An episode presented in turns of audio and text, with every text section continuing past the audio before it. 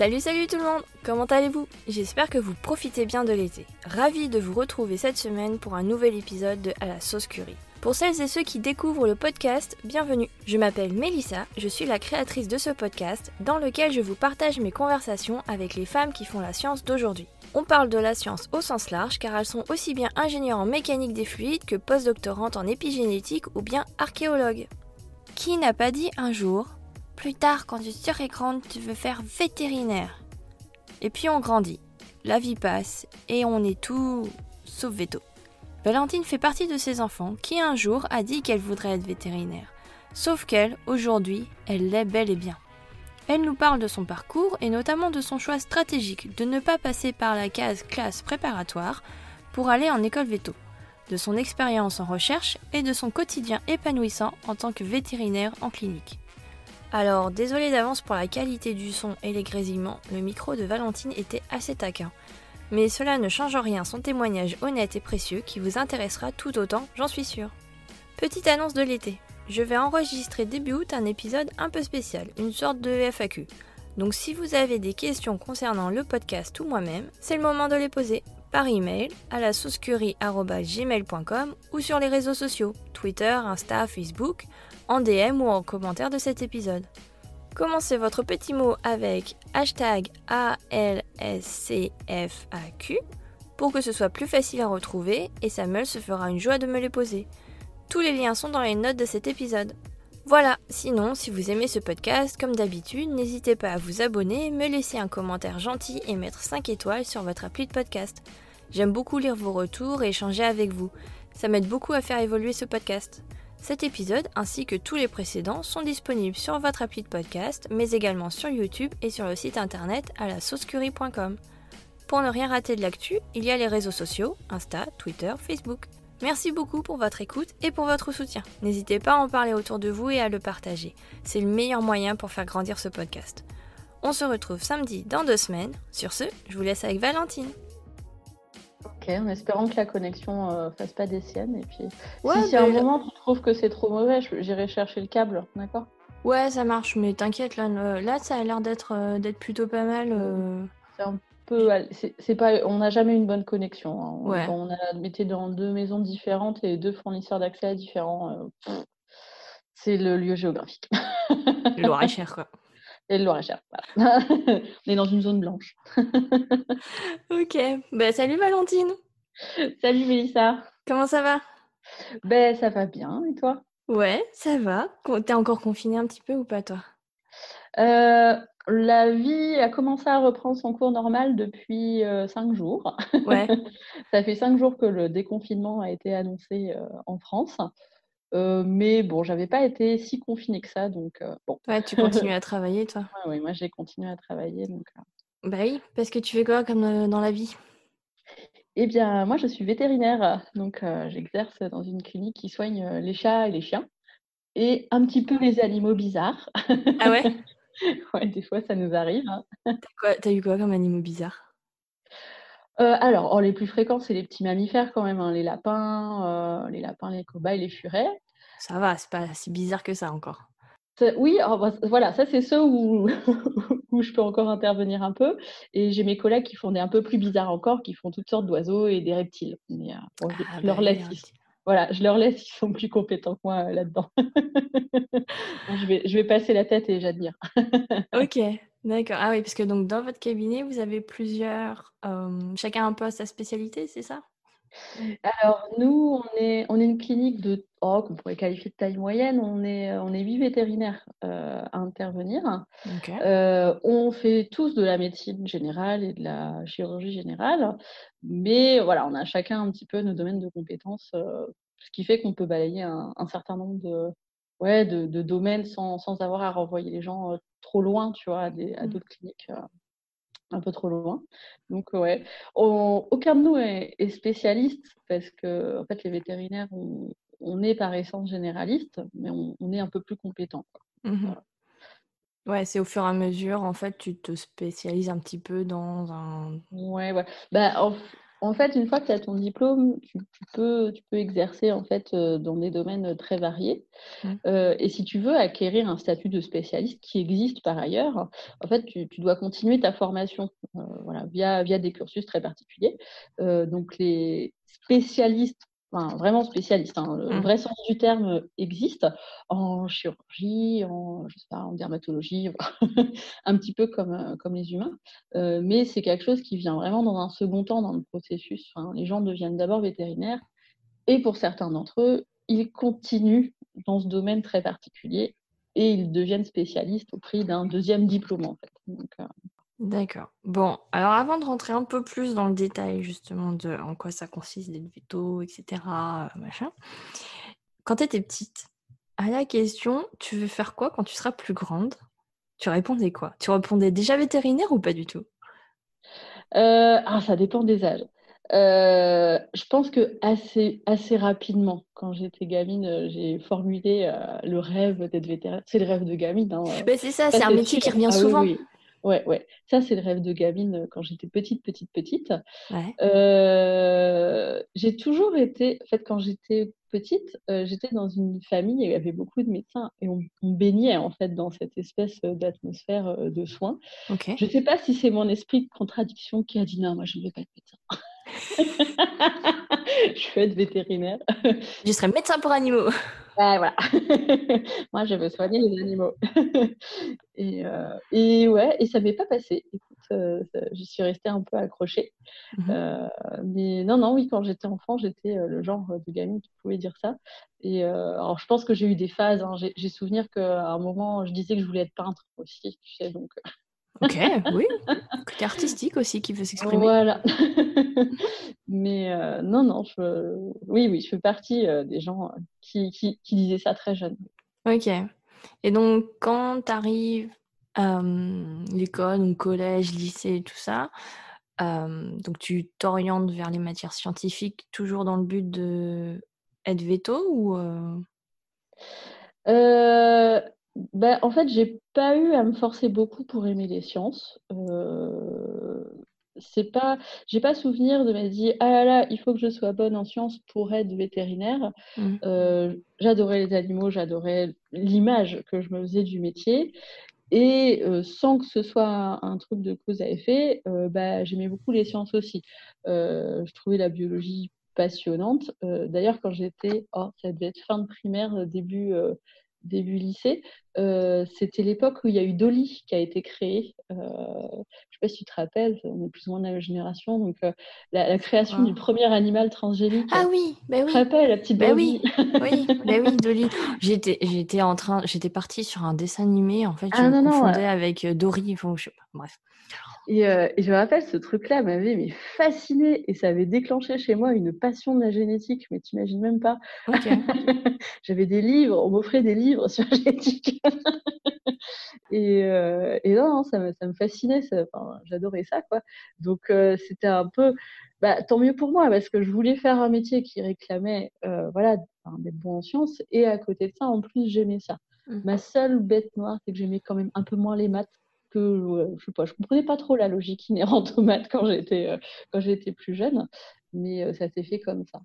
Euh, après, l'originalité de mon parcours, c'est que quand j'étais voilà, quand j'étais dans ces périodes là où tu dois t'orienter, j'avais un oncle qui était lui-même vétérinaire et qui m'a dit ah là là, euh, Valentine, euh, ne, va, ne va pas dans, les prépas scientifiques. Euh, vas-y si tu veux, mais c'est pas un, très bon move. il m'a en fait indiqué l'existence des voies alternatives mmh pour accéder à rentrer dans les écoles vétérinaires en France. Et notamment, bah, c'est comme ça qu'est né un peu mon projet de se dire oh bah je, vais éviter d'aller dans cette voie-là et je vais faire ben, un petit un petit, détour et moi je suis passée par un IUT. Euh, les, les instituts euh, universitaires, et technologiques. qui donnent un, bac plus 2. Mmh. Euh, et en fait, ça te donne le droit de passer un concours qui est totalement détaché du concours classique. Et tu as des places réservées voilà, pour ces personnes qui ont fait, fait ce chemin-là. le gros intérêt, c'est que bah, moi, quand j'avais 18 ans, je ne sais pas si j'aurais eu la maturité d'aller dans ces prépas-là et travailler d'arrache-pied pendant deux ans pendant mon concours. Et quand j'ai passé mon bac et que je suis allée en IUT, bah, en gros, on m'a donné pendant deux ans l'opportunité de faire ce que j'adorais, c'est-à-dire la science drôle, tu vois. Alors, qu'est-ce que tu appelles la science drôle? Bah, La science qui me parlait, bah, tu sais, je parlais de la fascination de Dolly. ouais. En gros, tout ce qui était rattaché aux sciences du vivant, au labo, ça me fascinait, quoi. Donc, Parce que tu as fait quoi comme IUT moi, j'ai fait l'IUT génie biologique, option analyse biologique et biochimique. Ça forme. Toi aussi? Oui bah, Tu vois très bien ce que ouais, Je vois ce que c'est. donc voilà, donc, bah, pour ceux qui nous écoutent, ça forme les. Ah, quand, tu quand tu bosses avec ce diplôme-là, ça forme les techniciens de laboratoire. Mmh et du coup, tu balayes. Voilà. du coup, tu, tu comprends. Enfin, je sais pas si tu vois ce que je veux dire par science drôle, mais bah, c'est moi, le choc qui m'avait fait quand je suis passée du lycée à l'IUT, c'était vraiment tu mets, t'es à la paillasse, t'as les mains dans le cambouis et tu fais. Oui, voilà. voilà. En gros, tous les trucs théoriques que tu avais vus et que, dans, en fait, que tu avais vite fait des TP euh, au lycée, bah là, c'est des TP, mais qui durent 5 heures. Et, et puis, et puis tu, tu, tu, comprends le but de ton TP en plus. Exactement. C'est fascinant. Quoi. Enfin, euh, on avait les cours, euh, des, les cours de toxicologie, et le TP, c'est allez, vas-y, va doser le degré d'alcoolémie. Mais tu comprends tout de suite à quoi ça sert. Mm, mm. et, oui, ça avait un côté euh, tellement plus réaliste que tout ce qu'on pouvait faire, faire avant. Enfin, donc le côté concret en fait de l'IUT t'as euh, correspondu complètement. Ah ouais, carrément. Ok.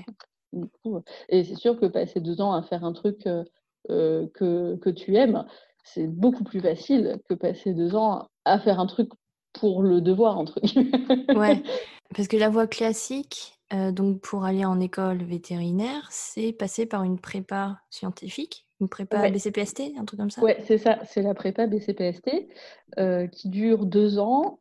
Euh, si tu as la chance de réussir ton concours du premier coup, sinon mmh. tu peux redoubler la deuxième année. Et bah, c'est des matières très générales. Hein, donc tu, bah, tu commences, ça doit être, bah, voilà, tu as terminé ton programme de terminal S et hop, tu renchaînes sur un petit peu la suite. les gens, ils avaient gardé de la physique, de la chimie. Euh, de la biologie. Euh, euh, je pense qu'il devait avoir du français aussi. Il faudrait poser la question à quelqu'un qui l'a vraiment fait. Il devait avoir des maths aussi, pas mal. oui, des maths. Ils avaient des, ils avaient des matières très, très générales. Mm. et du coup, quand je revois le mois de 18 ans, je crois que le mois de 18 ans, ça lui a fait beaucoup de bien de faire quelque chose de concret, en mm. fait. ouais, tu n'aurais peut-être pas tenu, en fait. Voilà, bah, on ne saura jamais parce que du coup, je ne l'ai jamais fait, donc euh, finalement, je ne saurais pas. Mais euh, en tout cas, si, ou, en tout cas, si j'avais réussi, euh, je l'aurais réussi beaucoup plus dans la douleur. Ça, j'en suis à peu près persuadée que mmh. ça aurait été beaucoup plus dur, en tout cas. Ok. Et donc après, donc ton IUT, c'est se passe super bien. Oh oui. Tu kiffes. Que des bons souvenirs. Ouais. Et là, tu as toujours l'idée d'être veto. Oui, tout à fait. Euh, ça m'a pas quitté. Euh, pendant, euh, pendant tout mon été, ça m'a pas du tout quitté. et en gros, alors, quand tu, quand tu as un IUT et que tu veux passer le concours d'entrée, donc c'est un, concours qui est détaché, mais c'est quand même un concours où, bah, si tu le prépares seul, tu as quand même de grandes chances de ne pas l'avoir. donc j'étais dans une prépa euh, qui est dédiée euh, au bac plus 2. Donc je me suis retrouvée dans une classe, euh, dans un lycée agricole, où il n'y avait que des gens qui avaient un bac plus 2, soit un IUT, soit un BTS. Mhm. Et fou, tous horizons très variés. Hein. Tu avais autant des personnes qui avaient fait des machineries agricoles que voilà, mon IUT beaucoup plus scientifique, sciences, labo, etc. pendant un an, tu te prépares en gros, tu essayes de, coller un peu au programme de, la prépa BCPST. Parce qu'il faut se dire qu'on va tous arriver en école d'ingénieur ou de vétérinaire selon, bah, selon ce que tu réussis à avoir. Et, idéalement, enfin, il faut que tout le monde soit, voilà, parte à peu près avec les mêmes bases quand même. Mmh euh, grosso modo, dans, le contenu pur, je me suis rapprochée en fait de ce, que j'aurais dû faire en faisant en BCPST. Euh, euh, et, du coup, bah, à l'issue de ça, j'étais assez bien placée pour rentrer. Et c'est vrai que, bah, en fait, je suis rentrée à l'UT en me disant, euh, voilà, je, veux faire cette, cette prépa-là après. et arrivé à la fin de l'UT, j'avais pas changé d'idée. Ça m'a tenu, les deux ans. le seul le seul petit, la seule petite originalité qui a introduit mon IUT là-dedans, c'est que euh, dans, dans, les stages qu'on a fait en IUT, tu le fameux stage de fin d'études qui durait mmh longtemps, hein, qui durait trois mois, euh, que j'avais fait dans un labo de recherche à l'époque, et que oh, j'avais trouvé ça génial aussi. okay. Ça n'a pas fait dévier de vétérinaire, mais, euh, mais j'ai gardé ça en tête. Ok. Et, du coup, bah, comme tu sais, quand on s'est rencontrés plus tard dans un labo de recherche, c'est ce moment-là de mon parcours qui, qui m'a mis euh, sur la voie. Mais euh, j'ai commencé par, euh, par la première idée. ok, donc tu es resté sur veto. Par le rêve d'enfant. Voilà. Je, je, suis restée ancrée sur le rêve d'enfant dans veto, veto, veto, veto, veto. Ok. donc tu fais cette prépa, tu es bien classé dans les concours et tout, et donc tu peux intégrer une école veto. C'est ça? Tout Ouais, ok. Et comment se passe l'école veto alors? Et bien ça se passe bien, euh, un peu inattendu parce que euh, bah, quand tu veux être vétérinaire, euh, vétérinaire c'est un métier qui fait rêver. Enfin, tout, tout le monde, enfin tous les, tous les gamins, tout le monde a une idée assez fantasmée du, du, métier. Mmh et donc de l'école. et du coup, je pense que tous, on a enfin tous les gens qui passent par cette voie-là, il y, a, un petit, un petit gap entre, tu vois, attente versus euh, réalité. Ouais, ok. Euh, parce qu'en fait, c'est tellement, enfin, tu, c'est pas très rigolo. Enfin, j'en parle en rigolant, mais enfin, c'est quand même beaucoup d'efforts et beaucoup de travail. Donc, euh, mmh. quand tu passes par ces trucs-là, tu te raccroches forcément à quelque chose, et, et du coup, tu rêves forcément ta vie future, quoi. Mmh. et tu te dis, ah, voilà, j'aime pas bosser telle matière, mais euh, mais quand je serai école vétérinaire, ce sera facile parce que j'aurai que des matières que j'aime. Mmh. Non, en fait, c'est pas vrai. Hein. Comme dans toute formation. Hein. Il y a des matières qu'on n'aime pas. Quoi. Bah oui, forcément. Enfin, C'était quoi tes matières, toi, que tu n'aimais pas Les matières que j'aimais pas trop J'aimais pas super top euh, tout ce qui était en rapport avec la nutrition. Euh, tous les calculs de ration, de calories, tout ça. C'est, euh, alors, je me suis un peu décoincée récemment euh, parce que j'ai repris ça à tête refroidie et pas dans le, les études. Euh, mais ouais, à l'époque, oh là là, ça me parlait pas, c'était terrible. et par contre, c'était quoi les matières que tu kiffais?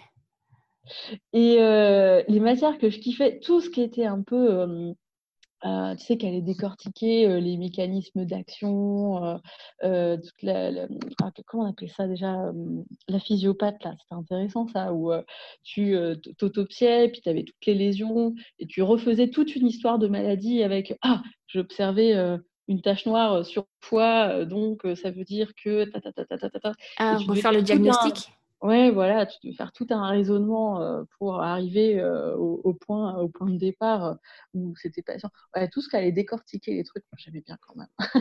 ok, d'accord. Ouais, donc avais... donc ça rapproche en fait avec ton côté aussi. Tu avais bien aimé la recherche. Ah ouais, j'ai un esprit un peu fouineur, tu vois. Enfin, ouais. j'aime bien le côté où tu prends le début de la pelote de laine et puis tu tires un peu dessus, quoi. tu, tu tires jamais beaucoup dessus à chaque fois parce que bah, voilà, tu, faut, tu, découvres petit à petit, quoi. Mais, mais bon, tu continues de tirer dessus quand même. ok, d'accord. Et donc, c'est trois ans, l'école veto, c'est ça? Euh, Cinq ans. Cinq, ans. Pouf oh là là. Cinq ans. Ah bah tu as, trois ans de très théorique où, euh, tu apprends tout par cœur. C'est très long, ça, ces trois, euh, ces trois années-là. C'est très frustrant parce que si jamais il y a des gens qui m'écoutent qui veulent faire vétérinaire, à trois premières années, tu fais pas grand-chose en vrai. Hein. tu t'apprends. Ok. et en fait, tu réalises la, somme de choses que tu ne connais pas et que tu dois savoir avant mhm. euh, de commencer à faire des liens entre les choses. Parce qu'en fait, quand on fait un diagnostic, il faut que tu saches plein de trucs et que tu fasses des connexions entre tout ce que tu sais. Mais il n'y a pas, la première étape, c'est tout apprendre quand même. Quoi. Mhm. Et, et, du coup, les trois premières années, c'est quasiment que du par cœur. En fait, t'apprends, t'apprends, t'apprends, t'apprends, t'apprends, t'apprends. Et t'apprends des trucs euh, dont tu n'avais même pas idée que ça existait. Hein. Enfin, je que la première fois qu'on m'a dit, bah maintenant, Valentine, tu vas apprendre la composition de l'herbe, je fais, tu vas apprendre la composition de l'herbe, mais ah bon, on fait ça? Ah oui. ça, fait bizarre, quoi. Enfin, je l'ai oublié, hein. mais euh, la première fois, ça fait un peu bizarre. Donc au début, tu engranges, en fait, ta masse, ta masse, ta masse, et tu commences à, voilà, à être dedans et à apprendre ton métier tel que tu le conçois qu'en quatrième année et en cinquième année, en fait. Et euh, ce qui est, euh, quand tu es étudiant dedans, est très frustrant parce que quand tu arrives, tu n'as qu'une envie, c'est de sauver tous les animaux de la Terre. Hein, ça, mmh et tu réalises que non, tu ne vas pas pouvoir le faire tout de suite. et la deuxième frustration, c'est quand euh, tu arrives en quatrième année et que tu as enfin le droit de, de commencer à le faire et que tu réalises que c'est super compliqué. Ah oui. Parce que du coup, maintenant que tu as tout bien frais là, dans ta tête, euh, bah, c'est là qu'il faut commencer à ce que ce soit à peu près, à peu près bien rangé euh, pour pouvoir t'en servir. Euh, et, et, du coup, c'est ouais, un peu la, la, deuxième désillusion. Quoi. Mais, mais qui m'a pas traumatisée, hein, parce que tu vois, oui, tu as été jusqu'au bout. J'ai été jusqu'au bout, euh, mais, euh, mais que personne n'imagine, je pense, avant, avant de passer les étapes. J'imagine, faudra, si tu trouves un médecin à interviewer, ce serait intéressant de savoir. Euh, j'imagine qu'ils peuvent passer par des étapes un peu pareilles. Mmh. Il bah, n'y a pas hein, le début, il faut apprendre la base. Et après seulement tu peux t'en servir. Et le début où tu commences à t'en servir, t'as pas d'automatisme, tu n'as pas de, pas, pas tes habitudes, quoi. Et euh... compliqué à faire les connexions. Bah ouais, et puis pour prioriser les choses aussi, tu vois. Enfin, euh, je pense que tous on a eu un côté euh, quand tu débutes de voir des maladies rares partout, tu sais. de se dire ah là ça me fait penser à le syndrome Dr House. Ouais voilà. En fait faut pas pas tout le temps.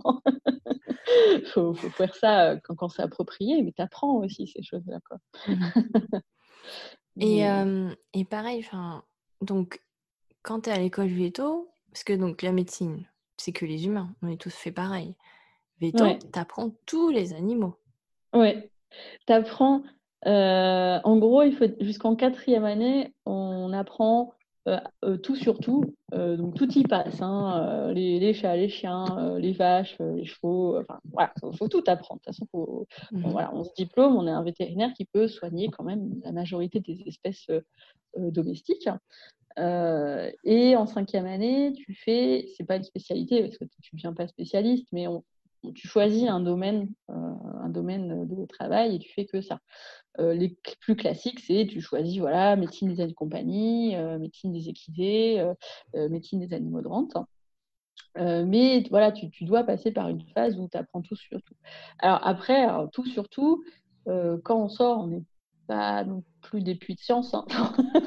on a appris plein de choses, mais tu vois, ce qui m'a marqué, c'est quand je me suis diplômée, que j'ai eu mon diplôme, du coup, il y a mon tonton qui était très fier, tu vois, le fameux tonton qui m'avait dit euh, ne va pas en prépa. Euh, il était très content que j'ai passé toutes les étapes et que, bah oui, moi aussi, je sois euh, l'autre vétérinaire de la famille, parce que.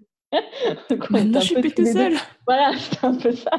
et la première chose qu'il m'a dit, c'est Valentine, félicitations, maintenant, tu as le droit d'apprendre toute seule. Euh, et, j'ai mis quelques temps à, vraiment comprendre la portée de ce qu'il disait. C'est que, évidemment, c'est pas possible pendant cinq ans d'apprendre euh, la, somme totale des connaissances sur euh, tous les animaux de la Terre. Mais en fait, tu apprends le package de base, en fait, pour, mmh savoir te démerder. Et en fait, très vite, bah, dès que tu bosses, bah, bah, en fait, tu apprends le reste, hein, parce que tu pas effectivement tout apprendre, en fait tu apprends le, le, package pour, pour, ah, pour, te débrouiller, pour pas faire de bêtises, pour, pour te lancer en fait. Quoi. Et, après, bah, bah, après, tu continues en fait. et après, tu continues. Quoi. Et voilà. Et bon, il est à retraite maintenant parce qu'il est plus tout jeune. Et à l'époque, il était encore en activité, mais il n'était pas très très loin de la retraite, tu vois. Et, et tu vois que lui, il me dise, bah voilà, ça y est, bravo ma nièce, maintenant tu vas apprendre. C'est ta deuxième vie qui commence. ah, parce qu'au final, dans... apprends tout au... Tu continues à apprendre en exerçant, en fait. Ah oui, oui, c'est indispensable. C'est un peu comme dans tout métier, mais j'ai l'impression que quand même pour vous, c'est encore plus. Parce que, enfin ouais, comme tu dis, tu peux pas tout apprendre sur tous les animaux ah de la Terre. Ah non, tu peux pas. Et encore, est-ce qu'ils insistent plus dans les codes veto pour tout ce qui est animaux domestiques? Parce que par exemple, j'imagine euh, un veto qui va dans un zoo, qui fait des animaux exotiques, qui fait des animaux sauvages. Ouais. Alors, il y a, y a, un gros focus. dans les écoles veto, il y a un gros focus qui est fait sur les, en gros, les espèces les plus couramment rencontrées. Donc, mmh. Euh, les chats, les chiens, c'est vraiment une très grosse euh, partie. Les chevaux, les vaches, euh, vaches, petits ruminants. quand moi j'étais étudiante, je pense que ça a pu changer entre temps, il n'y avait pas tant que ça de choses sur les, nouveaux animaux de compagnie. Tout ce qui est rongeurs, reptiles, tout ça, c'était pas enseigné voilà, en détail dans les cours. Donc là, clairement, hein, tu, là, tu apprends vraiment Euh, de, zéro. Euh, après, tu vois, par exemple, pour les os, alors c'est évident qu'on n'a pas appris de choses sur les tigres. ça, ça fait partie des choses qu'on n'a pas appris de la bouche de nos profs. Mais euh, tu vois, par exemple, je prends l'exemple des personnes qui, voulaient, il y en a hein, qui commencent l'école veto en voulant absolument faire travailler dans un zoo après. Mmh Mais en fait, les quelques personnes qui voulaient faire des choses plus exotiques, souvent, tous leurs stages, on avait, on avait un, des stages à faire, on les faisait un peu comme on voulait. Hein. Enfin, tu n'avais pas de pas de, stage imposé, on ne disait pas toi tu vas là, toi tu vas là. C'est à chacun d'aller faire la démarche, de trouver son stage, de demander à le faire, etc. Et les gens qui voulaient un zoo, en fait, ils allaient faire des stages en zoo, euh, où finalement, bah, cette partie-là de leur métier, ils l'apprenaient en stage. Euh, en allant en zoo, bah, du coup, ils, avaient des contacts aussi, enfin, ils se créaient des contacts mmh. pour pouvoir, voilà, les ne serait-ce que retravailler plus tard, en fait. Tu vois, si moi aujourd'hui je disais, euh, ah là là, je veux faire du zoo, je ne suis pas sûre que je pourrais, honnêtement, parce que voilà, je, parce que j'ai pas les contacts, parce que je suis pas dedans, clairement. Enfin, euh, moi, quand j'étais étudiante, j'ai pas, j'ai pas souhaité faire ça, donc euh, je suis complètement passée à côté de ça, en fait. Mmh Qu'est-ce que tu as choisi quoi comme stage, toi, alors? Alors, j'ai euh, j'ai essayé de faire un, peu de tout pour avoir une idée euh, un peu globale du métier parce que euh, c'est quand tu es stagiaire, tu as la chance d'être spectateur et de pouvoir aller, tu vois, te faire la, regarder par la petite lorgnette, tu vois. Je sais pas si je suis claire. donc j'avais essayé de faire un peu varié. j'avais fait bah, des cliniques classiques chat-chien ça j'ai fait. Euh, j'avais fait des cliniques euh, mixtes qui allaient aussi euh, sur le terrain, tu vois, pour les animaux de rente, les chevaux. j'avais encore un petit peu cette obsession du labo, donc j'ai fait labo de recherche aussi, ça j'ai fait des, stages en labo de recherche. Recherche veto? J'en ai fait un qui était euh, un labo de recherche dans l'école Veto. Ceci étant, euh, je réfléchis, mais leur, leur thème de recherche pas euh, des, avait pas d'application sur les animaux, plutôt des applications en médecine humaine. mais c'était, c'est vrai que c'était au sein de l'école Veto quand même. Enfin, c'était des vétérinaires qui m'encadreraient. Oui, oui, dans les écoles Veto, il y, a, aussi des thèmes de recherche qui ont des applications pour les humains. et du coup, et j'avais fait aussi bah, mon stage bah, à l'INSERM où bah, dans le laboratoire, on s'est rencontrés. Mmh euh, en fait, avant qu'on se rencontre à ce moment-là, quand j'ai fait mon master et ma thèse, euh, bah, en fait, euh, quatre ans avant ce moment-là, j'étais déjà venue faire un stage là-bas.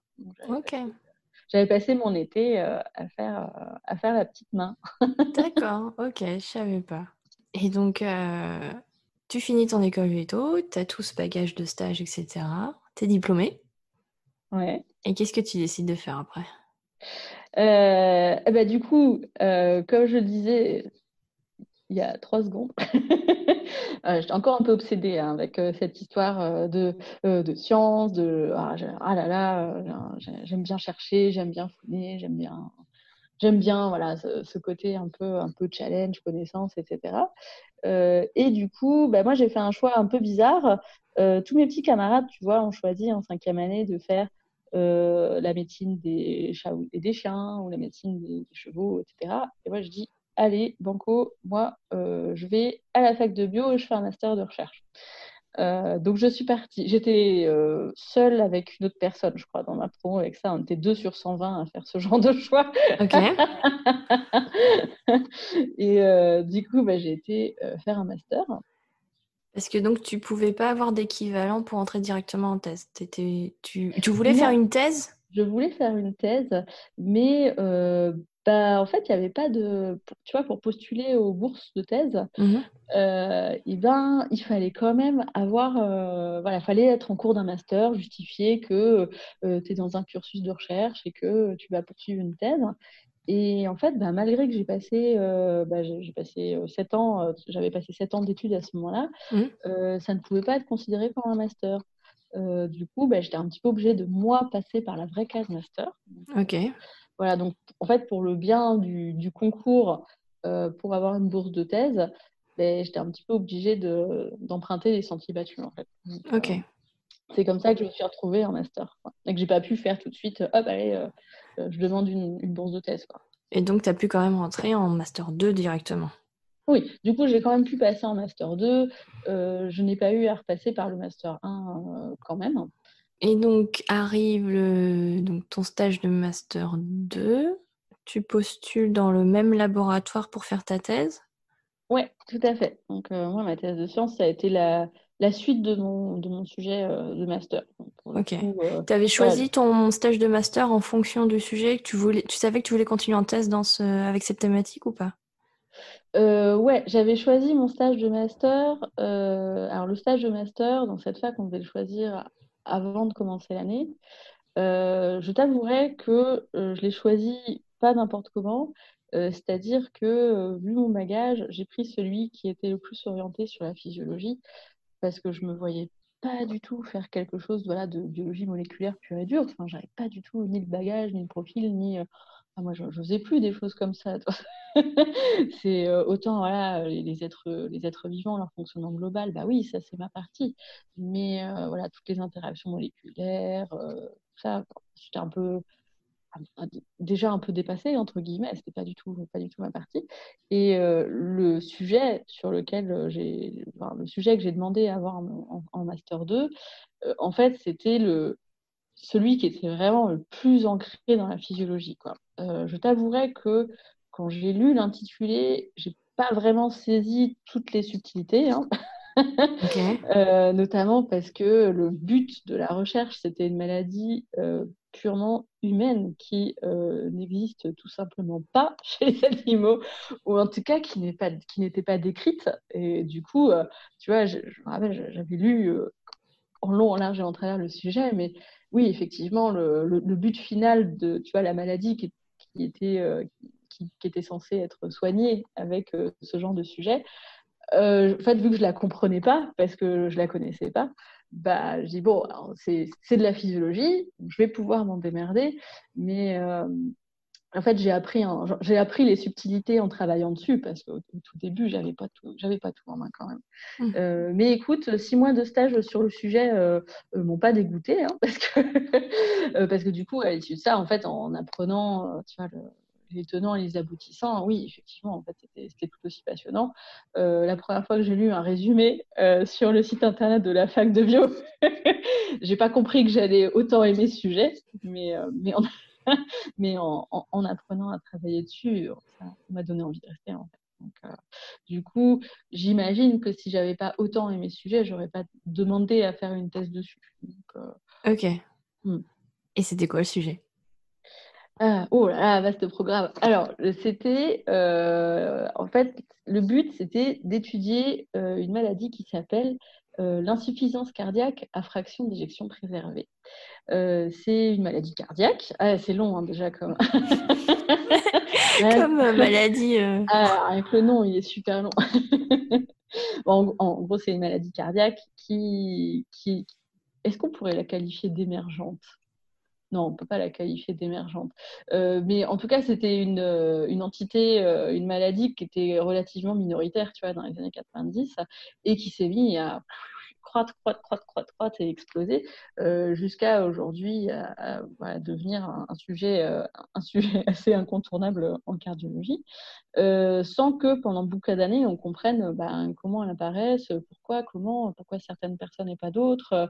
et vu qu'elle n'était pas comprise fondamentalement, ben, qu'est-ce que tu veux aller trouver des médicaments pour C'est le genre de maladie où, en gros, toute la pharmacopée disponible a été testée et tout a échoué.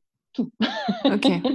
Ou euh, avant, tu vois, euh, avant, euh, avant qu'apparaisse ça, on, faisait beaucoup de focus, tu sais, sur l'infarctus du myocarde, les séquelles d'infarctus, etc. Et toutes les, toutes les médecines, tous les médicaments qui, qui avaient montré leur efficacité pour soigner les gens qui avaient fait des infarctus, on les testait sur ces gens qui avaient cette fameuse maladie et ça ne marchait pas. Ils mouraient pareil. Ok, parce que l'insuffisance cardiaque, en gros, c'est ton cœur pompe pas assez. Ouais, voilà, très, très vulgairement, en fait, euh, quand tu arrives au stade d'insuffisance cardiaque, c'est que ton cœur, il n'est pas, pas capable d'approvisionner euh, le reste de son corps euh, en énergie et en oxygène. donc voilà, terme insuffisance cardiaque, ça renvoie au le cœur ne pompe pas, en tout cas pas bien, en tout cas mmh pas assez pour que ton cerveau, tes muscles, tes reins soient suffisamment, les poumons, soient suffisamment irrigués. après, comment on arrive à ce stade-là? Ben, Là est toute la question. Aujourd'hui, on fait la dichotomie donc, insuffisance cardiaque à fraction d'éjection préservée et à fraction d'éjection réduite, ce qui est des mots très compliqués pour dire dans un cas, le cœur se relâche très mal, mais garde une bonne contractilité, garde une bonne capacité à se contracter. Et dans l'autre cas, le cœur se contracte très mal. Donc, bah, effectivement, vu, vu qu'il se contracte pas très bien, ça ne pompe pas très bien non plus. Quoi. Euh, et autant supporter un cœur qui a un défaut de contractilité, c'est une thématique de recherche qui est ancienne et on a fini par trouver euh, voilà, beaucoup, de solutions pour aider les patients à vivre avec. Euh, autant euh, bah, l'autre versant, pour l'instant, c'est bah, tous les médicaments, voilà, tous les médicaments qu'on connaissait ne marchaient pas. Et l'essence de mon sujet, c'était bah, voilà, on comprend pas la maladie, donc il faut bon gré mal gré qu'on identifie ce qui coince dans cette maladie pour bah, changer de technique d'approche en fait. vu que toutes les logiques de toutes les médications d'avant ne marchent pas, bah, il faut en trouver d'autres. Quoi. Donc, donc, euh, donc du coup, bah, c'est vaste. Et donc, tu as fait ta thèse sur ce sujet-là aussi? Ouais, ouais, ouais. Pendant, pendant trois ans. Ok. Alors, et la recherche? Qu'est-ce que, comment, comment que ça s'est passé? Est-ce que ça, est-ce que ça a répondu à tes attentes au final de trouver là, de faire, de, de dépeloter euh, la. Dépeloter. Ah, j'ai, ah, dépeloté ça. ça, j'ai dépeloté. Hein.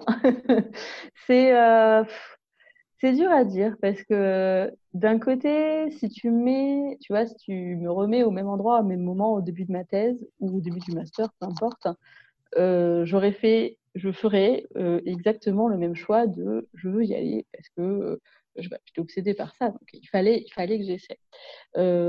après, en fait, c'est bizarre parce que d'un côté, le, le, métier était génial dans le sens où euh, tu n'as pas, pas, pas, le quotidien. Tous les jours, tu fais un. À la fois une routine, mais des routines qui, qui, se, qui changent quand même dans le temps parce que tu ne fais pas pendant 10 ans exactement la même manip. Euh, intellectuellement, c'est hyper stimulant parce que tu es toujours à chercher euh, qu'est-ce que les autres ont fait avant toi, où en est l'état de la connaissance, qu'est-ce qu'il me reste à faire, euh, qu'est-ce que je peux encore trouver, qu'est-ce que je peux encore chercher, comment je peux y arriver? tu es toujours en train de, euh, de, réfléchir à ce que tu fais, etc. Mais dans notre sens, il, m'a manqué aussi quelque chose. je dirais que moi, je ne me suis pas sentie à ma place dans le, le, le contexte de dans le système, en fait, dans le système en place. Euh, dans, voilà, dans les systèmes très rigides où euh, tu commences étudiant, tu as une hiérarchie quand même très, très dénuitée hein, dans les labos de recherche. Euh, tu as le technicien, l'étudiant ceci, l'étudiant machin, l'ingénieur, le, le, PI. tu montes, tu montes, tu montes, tu montes. Hein. moi, je me sentais pas très à l'aise dans, dans ce, dans ce milieu-là. Je pense que j'ai mis un petit peu de temps à mettre le doigt dessus, mais c'est pas vraiment le genre de milieu où ça allait je me sentais pleinement moi.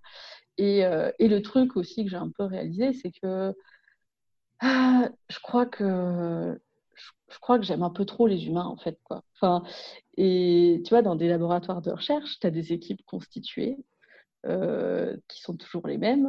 Euh, d'un point de vue d'un point de vue humain, d'ailleurs, c'est c'est presque un peu triste des fois dans les labos de recherche parce qu'elles sont toujours en mutation, les, les équipes. tu as toujours des postes précaires, qui sont occupés pendant un certain nombre d'années mmh. en CDD. Mmh. et qui après partent. Tu en as quelques-uns qui arrivent à avoir le Saint Graal du poste et qui mm. restent. Mais c'est pas tous, c'est pas la majorité. Hein, la plupart, oh, non. ils transitent.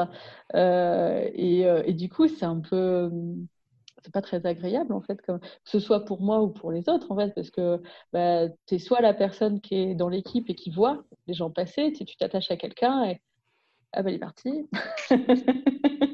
Euh, après ton tour arrive. Mm. Euh, après ton tour arrive et euh, j'ai dit ah, ah voilà, maintenant il va falloir penser à la suite. parce que parce que voilà, on ne peut pas continuer tout tel que le système est fait, tu ne peux pas continuer toute ta vie, même si tu adores ce que tu fais, tu es obligé d'aller ailleurs. En fait, euh, si tu brigues un poste euh, euh, de chercheur, bah oui, il faut que tu faire un postdoc, deux postdocs, que tu publies, que tu tentes ta chance à un concours. Si tu as le bon profil, le bon parcours, suffisamment de publications, enfin, voilà, mmh. d'aller à de la recherche. Et moi, ça ne m'allait pas trop, quoi, ce, ce, système-là. Est-ce que tu as pu imaginer, à un moment donné, devenir chercheur? Ça t'a Ah oui, un moment, au début de ma thèse, oui, je pense que je, pouvais me projeter dans ce genre de, carrière. Quand j'avais encore, euh, tu sais, quand tu, quand tu viens d'arriver dedans et que tu es plein d'énergie et que je pense que on a tous, euh, tu vois, les gens qui font ce genre de trucs, on, doit avoir un côté un peu pas sauveur de monde, mais euh, ah putain, je peux faire les choses, il y a des choses à faire, etc. Et, et quand j'avais, tu vois, cette dynamique-là, j'aurais pu me projeter dans ce genre de carrière. Et c'est après, dans un second temps, où j'ai, non. Donc c'est plus l'organisation de la recherche en général en France qui t'a euh, un peu plombé l'idée de continuer dans la recherche. Quoi. Je me suis dit que c'était pas, c'était pas pour moi. Tu vois, j'avais eu, j'avais eu le cran de, tu vois, m'accrocher à, des rêves euh, un peu, un peu inaccessibles parce que tu vois, vous rêvez de faire veto et être veto. Euh, bah, c'est pas rien. Euh, vouloir faire de la recherche et y arriver, bah oui, c'est pas 100% des gens qui ont cette idée d'action.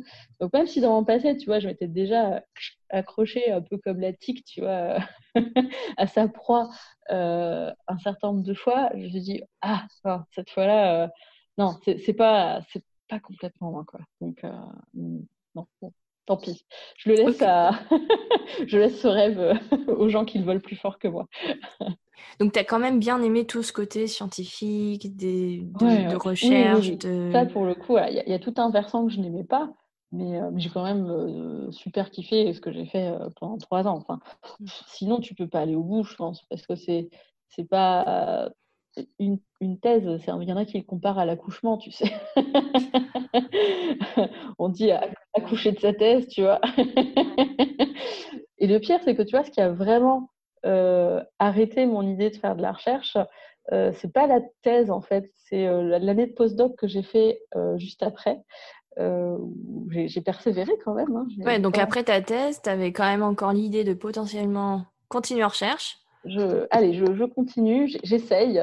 Et, et, en fait, ça m'a un peu achevé. L'année de postdoc, là, là, ça m'a un peu confirmé que non, effectivement, faut pas, faut pas que je continue dans cette voie-là. Euh, le hasard a fait que je me suis retrouvée dans un laboratoire où, euh, contrairement au, laboratoire où on s'est connus toutes les deux, euh, il y avait une foule de postdocs. Il y avait une, immense majorité de postdocs mmh et beaucoup moins de thésards. Mmh.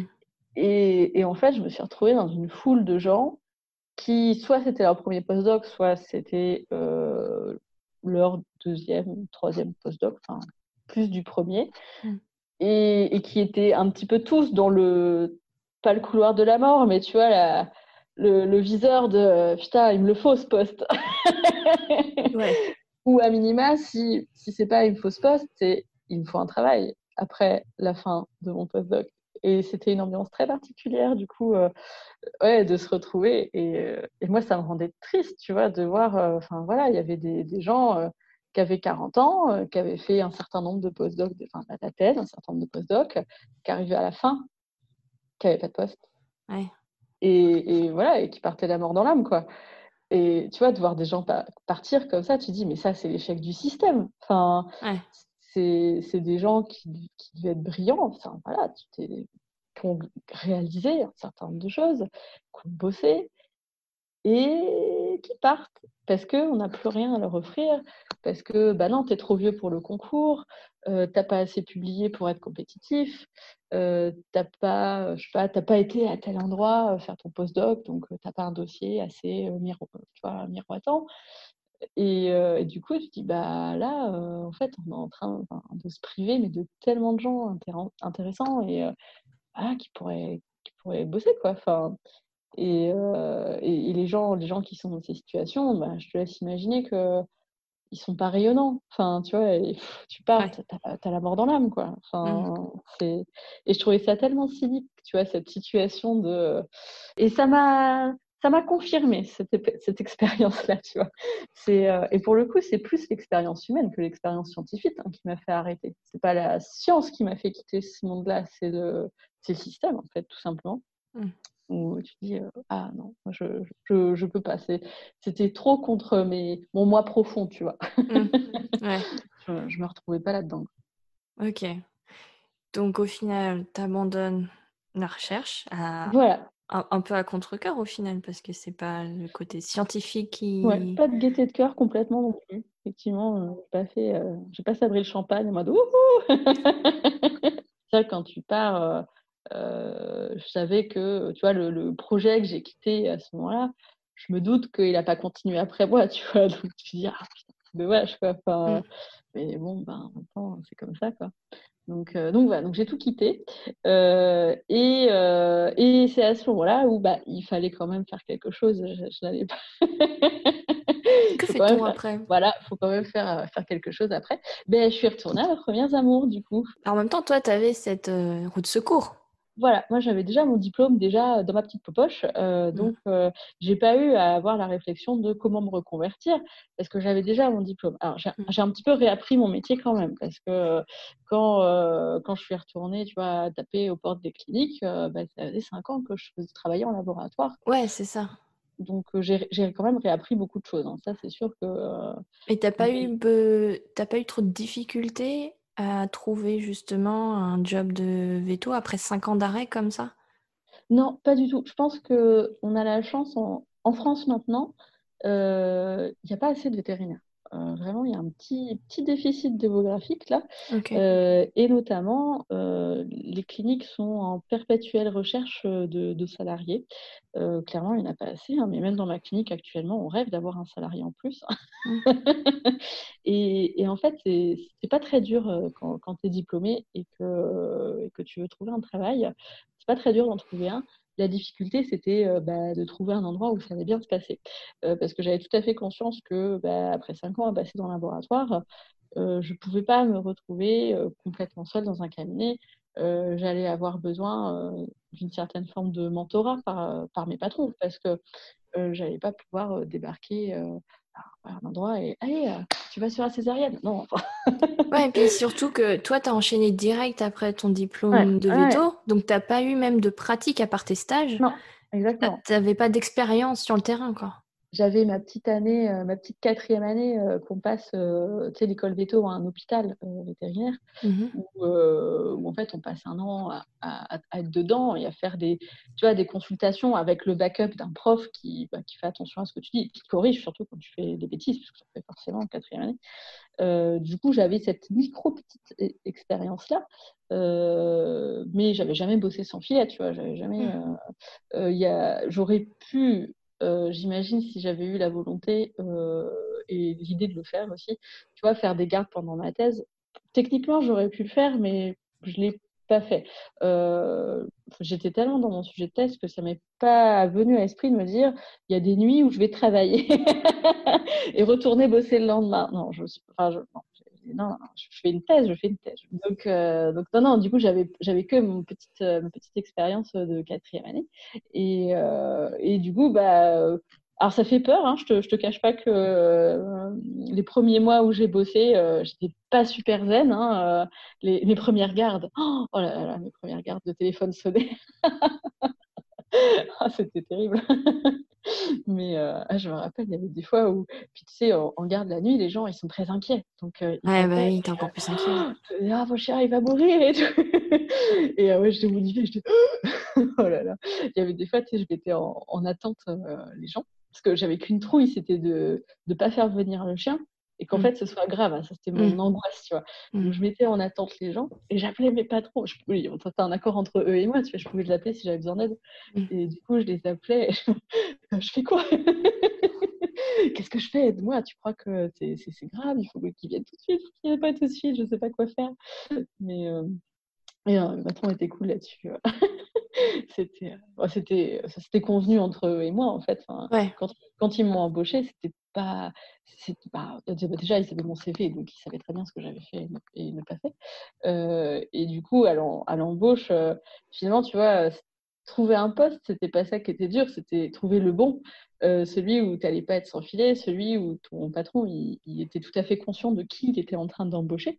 Mmh tu vois, il fallait que je trouve des patrons qui à la fois n'allait pas complètement me materner parce que j'étais pas j'étais pas une jeune professionnelle non plus, tu vois. Euh, j'avais d'expérience, c'est juste que j'avais une différence.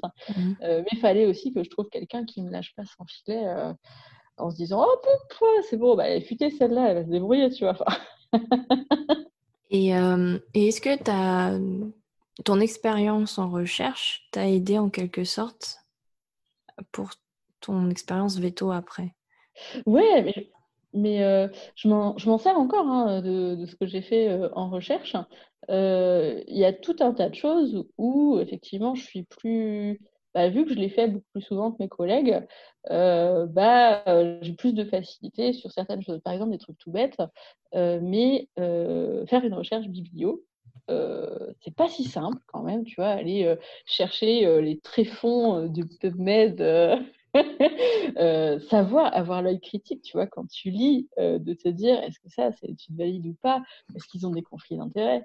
Est-ce que l'étude a été financée par euh, tel labo pharmaceutique? Donc, pas tout à fait le même but hein, dans, les conclusions. Mais en fait, moi, j'ai l'habitude de faire ça. Et, même encore maintenant, c'est pas complètement impossible, tu vois, que les collègues viennent voir et tu, tu veux pas me faire une petite recherche biblio là sur tel sujet ah ouais euh, parce que là, euh, je suis un peu perdue et tout. Et, du coup, tu vois, pour aller gratter et trouver l'information, euh, bah, il n'y a pas, en fait, enfin, tu vois, je le fais en une heure quand d'autres vont passer une après-midi et, et, pas forcément trouver ce qu'ils voulaient trouver en plus, tu vois. Mmh et, c'est vrai, tu vois, j'en fais, tu vois, le, le, machine, je rembobine dans mes mémoires. Et effectivement, bah, l'école vétérinaire, je crois que j'en ai dû avoir aller un cours sur euh, c'est quoi PubMed et quel est l'intérêt d'aller sur PubMed. Mais mm, on pratique pas le PubMed de, matière, de manière intensive, tu vois, mmh à euh, chercher, gratter, etc. Éplucher la biblio d'un article pour retrouver le machin, le truc. Mmh. Euh, et ça, oui, ça me sert tous les jours. Est-ce que la recherche vétérinaire, est-ce que c'est quelque chose dont vous en entendez parler? Elle existe. Euh, elle est évidemment euh, bien moins étendue que la recherche en médecine humaine. Mais déjà, euh, rien qu'avec les sous qui sont dedans, hein, enfin, ça c'est sûr qu'on ne peut pas être au niveau de, ce qui se passe ailleurs. mais elle existe. Hein, enfin, grosso modo, toutes les écoles véto, les, même les universités, pour les pays où ces universités ont, ont, une activité de recherche. Mmh. Il y a quelques Ouais, il y a ce qu'on appelle les CHV, les centres hospitaliers vétérinaires, il y, en, a quelques-uns qui sont impliqués dans les projets de recherche. À ma connaissance, je ne pense pas qu'il y ait des, projets de recherche, euh, euh de pure recherche clinique qui sont menés dans les CHV. Euh, je ne suis pas sûre que les arcs vétérinaires existent ailleurs que dans les, écoles véto. après, j'aimerais bien que ça se développe, mais, c'est vrai c'est compliqué. Enfin, je vois dans, dans le quotidien, euh, tu vois, mêler le, quotidien de la clinique avec euh, les soins, la clientèle. Euh, on est une profession de service quand même. Donc, mmh. bah, d'abord que tu rends service aux gens qui viennent te voir quand même avant de, mmh. faire ça. Et j'espère que ça se développera, mais ça va pas être si simple, je pense. ça, va, va, pas être simple, simple. Quoi. Ok. Et donc maintenant, aujourd'hui, que tu euh, exerces l'activité de veto donc dans une clinique, est-ce que tu es plus épanoui Est-ce que ça correspond plus à, ce que tu imaginais déjà quand tu étais petite? Et à ce que tu veux maintenant?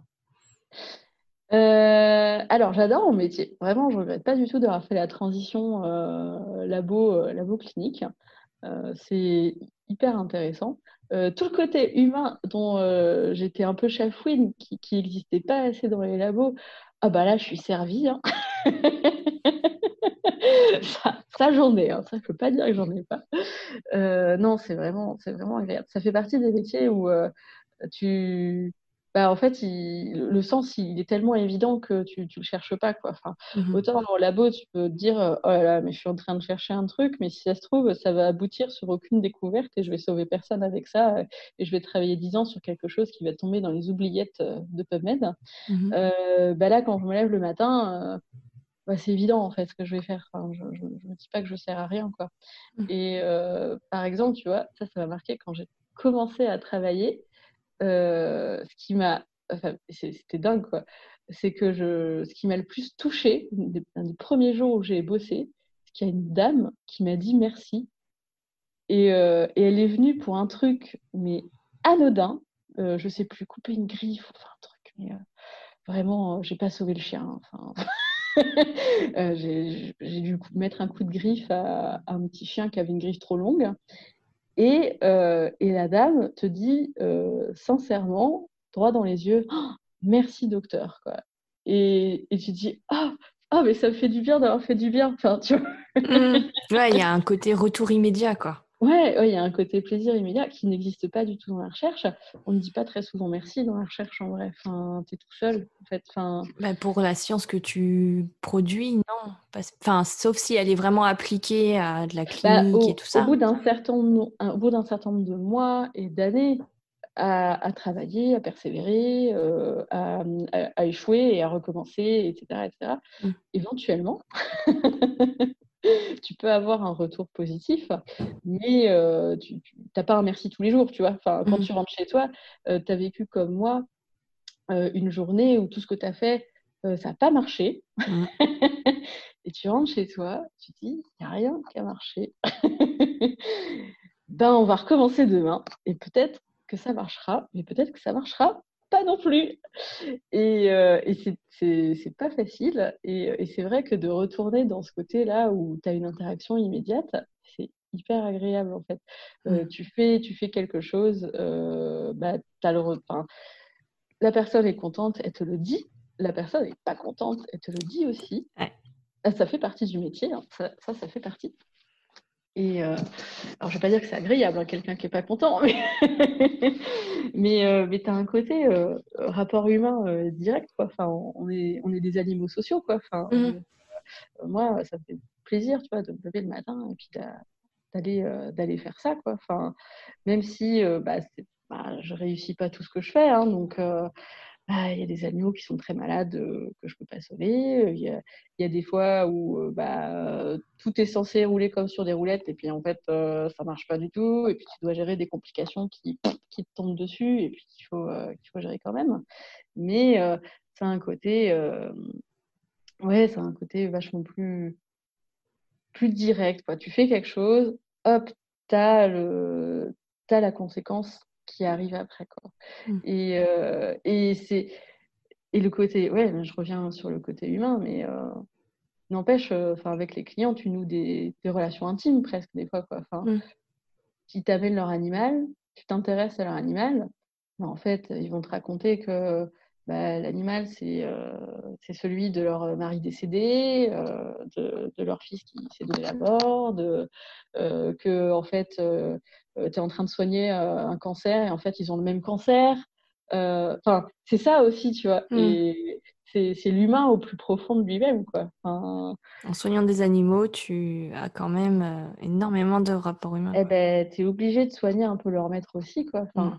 Alors, je les soigne pas vraiment parce que c'est pas de moi que dépend euh, ni leur santé, euh, ni leur bien-être. Enfin, indirectement, parce que si je soulage leur animal, bah, du coup, ils seront soulagés eux-mêmes. Mm. je ne suis pas leur médecin, loin de là.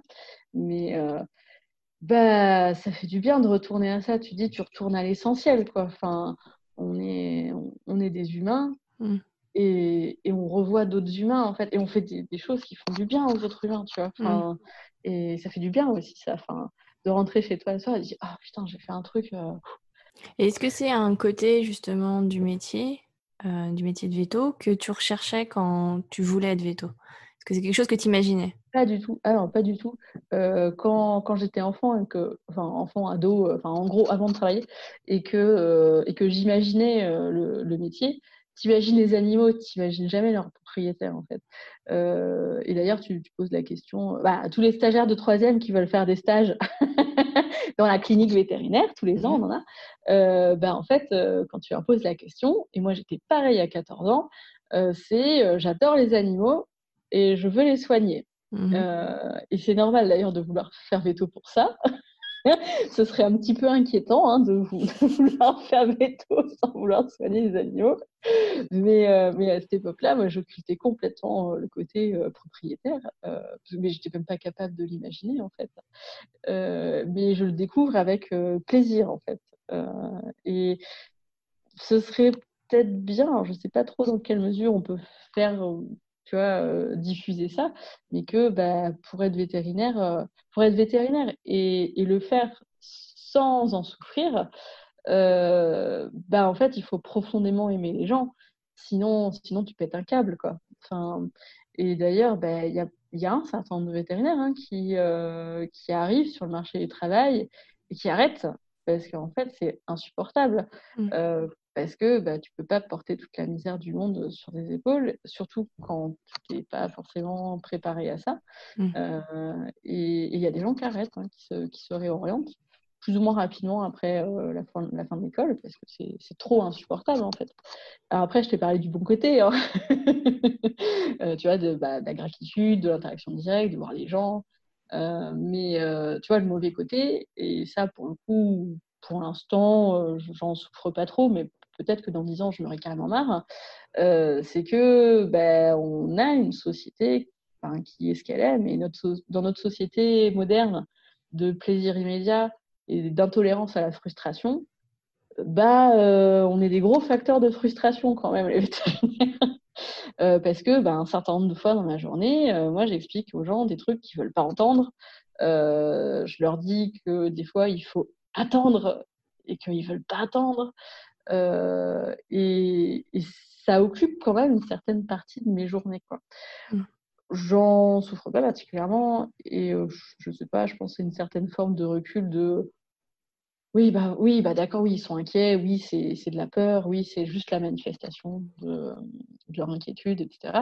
Et que nous, bah, on cristallise ça, en fait, donc euh, on le reçoit d'une manière mmh ou d'une autre. Mmh. Mais c'est vrai que des fois, c'est pesant. Hein. Enfin, la journée où, où j'étais de garde la veille, où je suis fatiguée et que je reçois un énième coup de fil de, de, d'un, truc où les gens ils sont hyper pressants au téléphone parce qu'ils veulent une réponse là, maintenant, tout de suite, etc.